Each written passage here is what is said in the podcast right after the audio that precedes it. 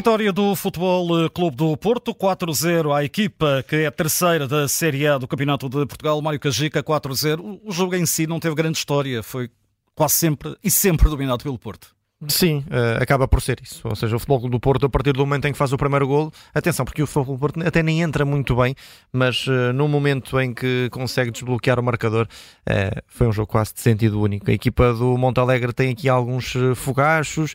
há, que, há que saudar também a forma como o Montalegre tentou, com os poucos argumentos que tinha, naturalmente,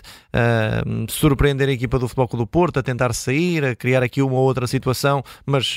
era inevitável. O Futebol do Porto foi, foi dominador uh, durante toda a partida, a partir do momento em que faz o primeiro golo, uh, é, um, é um domínio avassalador uh, e de facto o Montalegre tentou, com os argumentos que tinha, que não eram muitos, mas era, era, era muito difícil. O Foco do Porto uh, engoliu o Montalegre em alguns momentos e, e portanto, acaba por ser aqui uh, um desfecho mais do que esperado,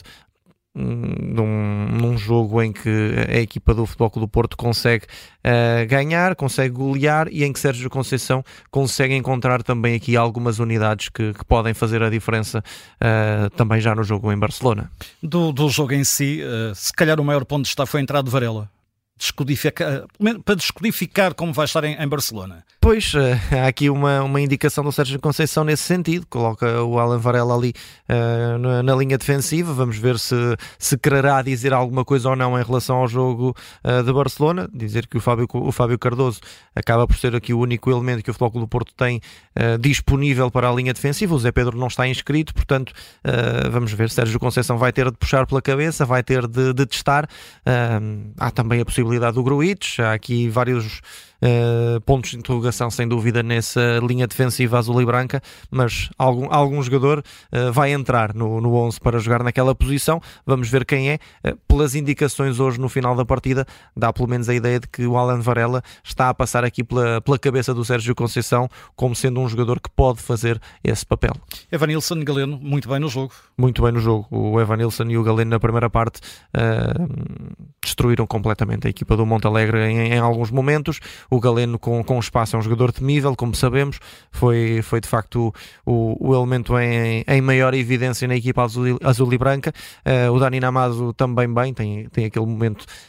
um, em que desperdiça um golo inacreditável, mas uh, faz uma bela exibição também. Uh, portanto, eu diria que os três da frente na, na primeira parte, o, o, Galeno, o Evan Nilsson e o Dani Namazo, foram os maiores destaques da equipa do Futebol Clube do Porto. Também gostei de ver o André Franco outra vez, parece-me um elemento cada vez mais sólido na equipa azul e branca, mas, uh, mas sim, destacando de forma clara os, os três da frente, o Galeno com foi, foi de facto o, o elemento em, em, maior evidência. Uh,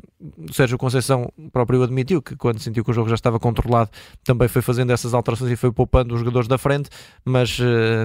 acabam por dar ambos boa resposta e vão ser certamente titulares, acredito eu. Acho que tanto o Galeno como o Evan Nilsson vão jogar na equipa titular do Futebol do Porto frente ao Barcelona. Também um sinal que me parece importante no, no plantel atual do Porto, quem entra uh há um plano B no banco. Conceição, eh, uhum. muito perto da titularidade, até, parece-me. Fernando Navarro entrou bem. Uh, Romário Barão, pelo contrário, continua a desperdiçar fichas para, para se impor na equipa do Porto. É, uh, parece-me que, que o Romário Barão foi o jogador que deixou passar a carruagem outra vez. Um, tem aqui uma perda de bola no início da partida que, que, é, que é comprometedora e, e, e a questão é, é mais a, a, recorrência, ou seja, já não é a primeira vez que, que isso acontece e o Romário Baró hoje uh, não entrou no jogo, não, não esteve bem, acabou por ser substituído e parece-me que, que desperdiça aqui uma boa oportunidade, está a perder andamento em relação aos, aos companheiros de equipa, uh, mais nomeadamente no setor do, do meio campo e portanto parece-me que não foi um jogo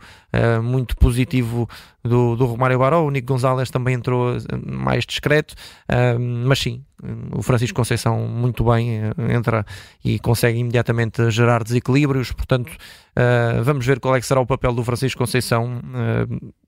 A lógica diz-me que será suplente para entrar na, na partida, mas também não, não, não descarta a possibilidade de ser titular. Vamos ver qual é que será aqui a ideia do Sérgio Conceição, mas o Francisco Conceição é, é um joker que o treinador do Futebol do Porto tem, é um jogador muito rápido, um jogador que eh, é inteligente, cada vez mais inteligente no momento de decisão, e isso é importante de, de, de salientar. É, é, um, é um desequilibrador nato muito forte no 1 um para 1, um, pode fazer a diferença, agita qualquer jogo. O jogo já estava uh, mais morno e o Francisco Conceição, imediatamente quando entra, consegue agitar. E, e como destacavas e também muito bem, o, o Fran Navarro consegue finalmente marcar uh, ao serviço do Futebol Clube do Porto. Vamos ver qual é que será aqui o futuro do, do avançado espanhol, mas hoje pode ter ganho também aqui mais alguns pontinhos com o Sérgio Conceição. É, falando ainda deste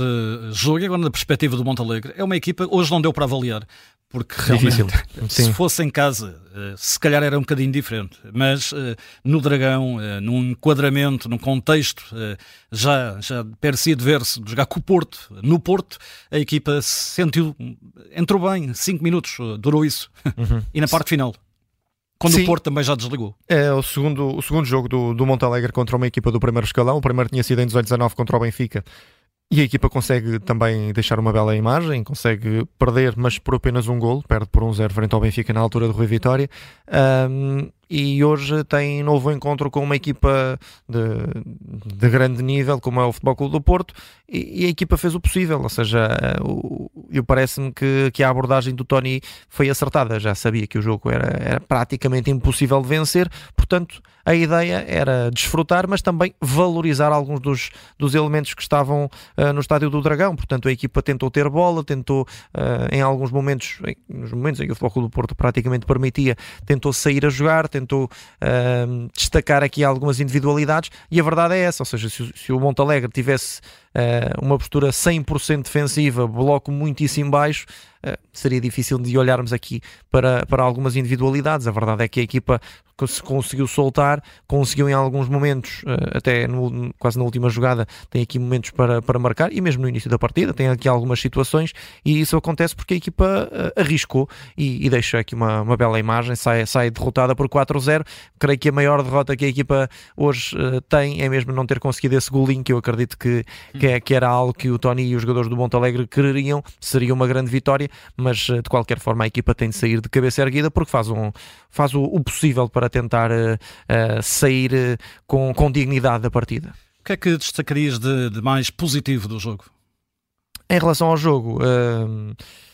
Vamos destacar aqui a frente de ataque do Futebol do Porto na primeira parte. O, o Galeno, o Evanilson e o, o Namaz funcionaram muito bem, com, com maior destaque para o Galeno, que esteve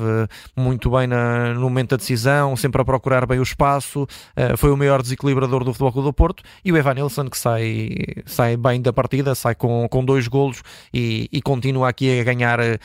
créditos com, com o Sérgio Conceição. E, e parece-me que o Futebol do Porto está, está a encontrar aqui, dentro do próprio plantel, a alternativa a Taremi, que vamos ver se, se sairá em janeiro, se só sairá no final da época, vamos ver o que é que vai acontecer, mas eh, dentro do plantel já há aqui uma figura uh, para a frente de ataque que, uh, afastando de vez o cenário uh, mais sombrio das lesões, será certamente uma, uma excelente unidade para a equipa do Futebol do Porto. E pela negativa?